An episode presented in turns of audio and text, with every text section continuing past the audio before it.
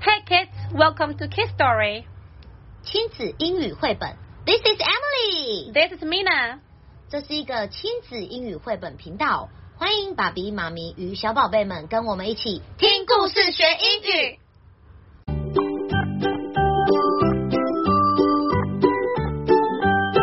Today our story is Pete the Cat and the Lost Tooth. 今天我们的故事是皮皮猫和它掉的牙齿。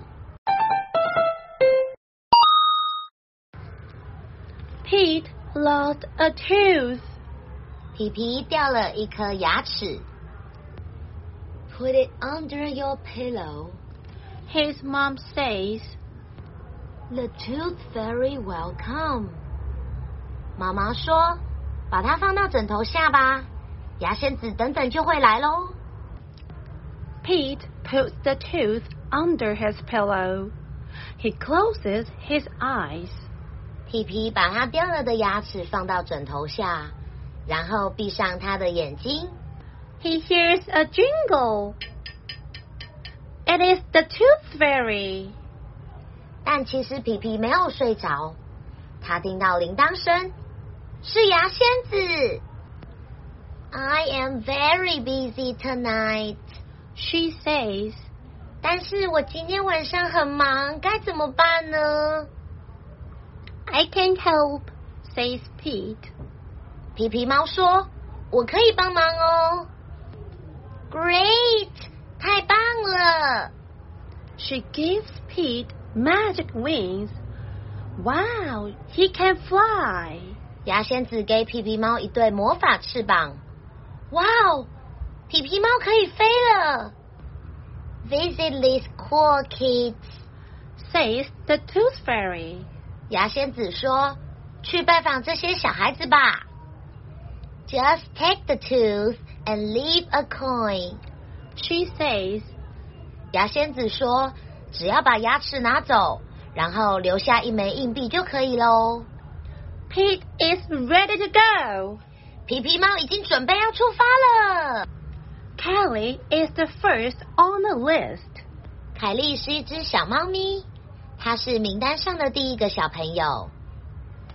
There is Kelly's lost tooth. 哇哦，这是凯莉掉的牙齿。 Pete takes the tooth. He leaves a coin for Kelly. 皮皮拿走牙齿，并留下一枚硬币给凯莉。 Wow, Alligator is next on the list. 小鳄鱼是名单上的下一个小朋友。 Look, Alligator's lost tooth. 哇哦，你看，这是小鳄鱼掉的牙齿哎！ Careful! It is very sharp. 小心哦，这可是非常尖的。 Pete takes the tooth. He leaves the coin for Alligator. 皮皮拿走牙齿，并留下一个硬币给小鳄鱼。 Gus, the platypus, is next on the list. 下一个在名单上的是格斯，它是一只鸭嘴兽。 Oh oh. 皮皮很小心的翻开枕头。哦不！ Hmm? Where is the tooth? 嗯，牙齿在哪里呢？皮皮在房间里面翻来翻去。 The tooth is not here. 牙齿不在这里。 Hmm? The tooth is not there. 啊，牙齿也没有在那里。 the tooth is not anywhere. 糟糕了，牙齿不在这里的任何一个地方。 Hmm. Where is Gus's lost tooth? 哼，格斯的牙齿到底在哪里呢？ The lost tooth is lost. 它掉下来的牙齿不见了。 Does Pete panic? Nope. He knows what to do. 皮皮有很紧张吗？没有哦， 他知道要怎么做了。Look, Gus is awake. 你看，格斯起床了。Where is your tooth, Gus? Pete asks. 皮皮问他：“嗯，你掉下来的牙齿跑去哪里啦？”Platypuses do not have teeth. Says Gus. 格斯说：“哦哦，我们鸭嘴兽没有牙齿哦。” But I still want to be a part of the tooth fairy fun. 但是我还是想要感受到有牙仙子来过的感觉。唉。 No worries, says Pete. Pete put a coin under Gus's pillow. 皮皮猫说：“不用担心，我来想办法。”皮皮猫放了一枚硬币在格斯的枕头下。Thank you， Gus says. 格斯跟皮皮猫说了谢谢。You're welcome, says Pete. 不客气。Good night, Gus. 格斯，晚安。Great work, Pete. Says the Tooth Fairy. 牙仙子跟皮皮猫说：“哇哦，你做的太棒了！”No problem says Pete. 小事一桩哦。Not everyone is the same, but being kind is always cool. 每个人都是不一样的，但是善良永远是这世界上最酷的事了。这是我们今天的故事，接下来是我们今天在故事里面学习到的单字。 Number one, lost. Lost. L O S T. Lost. 小朋友们，lost 在故事里面是牙齿掉落的意思哦。Pete lost a tooth. 皮皮猫掉了一颗牙齿，又可以当做迷路的意思哟。Help! I got lost. 救命啊！我迷路了。Number two, pillow. Pillow. P I L L O W. Pillow. 枕头。Put the tooth under your pillow. 把一颗牙齿放在枕头底下吧。Number three, tooth fairy. Tooth fairy. T O O T H space F A I R Y 牙仙子 Tooth fairy will come and take your tooth. 牙仙子会过来把你的牙齿拿走哟。Number four, coin, coin, C O I N, coin, 铜板。The tooth fairy leaves a coin under the pillow.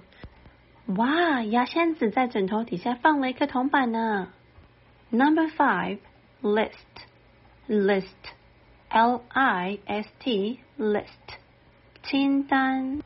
There are three kinds of animals on the list. Kelly, the cat, Gus, the platypus, and the alligator. 清单上有三只小动物，有一只猫咪叫凯莉，还有一只鸭嘴兽叫格斯，以及一只鳄鱼。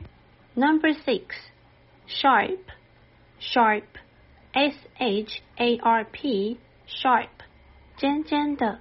The tooth of the alligators is very sharp. 鳄鱼的牙齿好尖哦。Number seven, panic, panic, P A N I C, panic, 慌张。I'm a little bit panic. 怎么办？我有点慌张。以上就是我们今天的单词哟，小朋友们都学会了吗？别忘了要跟爸爸妈妈一起练习哟。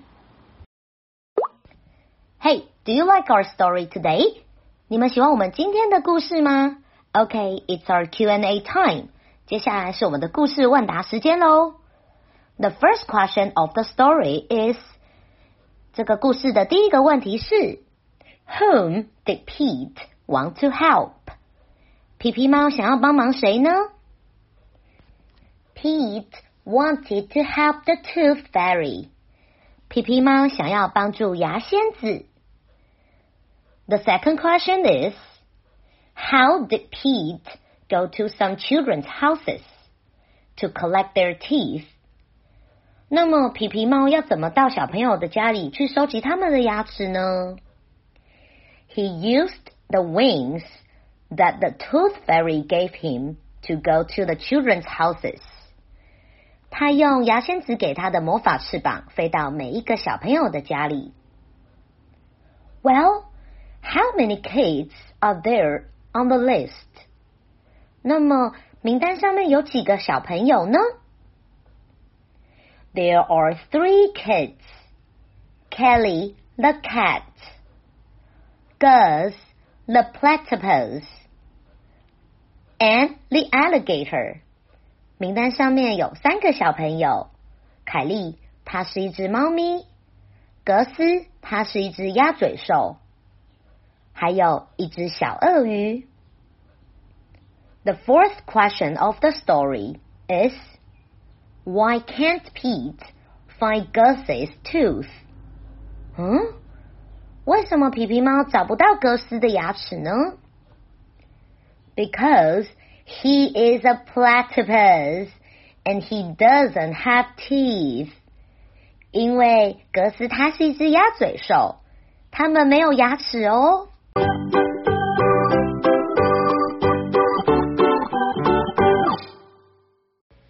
That was the story for today. If you liked it, please subscribe the channel, give us thumbs up, and leave a comment down below to let us know what kind of story you want to hear. 今天的故事到这边结束喽。如果你喜欢我们今天的故事，欢迎订阅我们的频道，给我们一个赞，并欢迎在下面留言你想听的故事或建议。拜拜。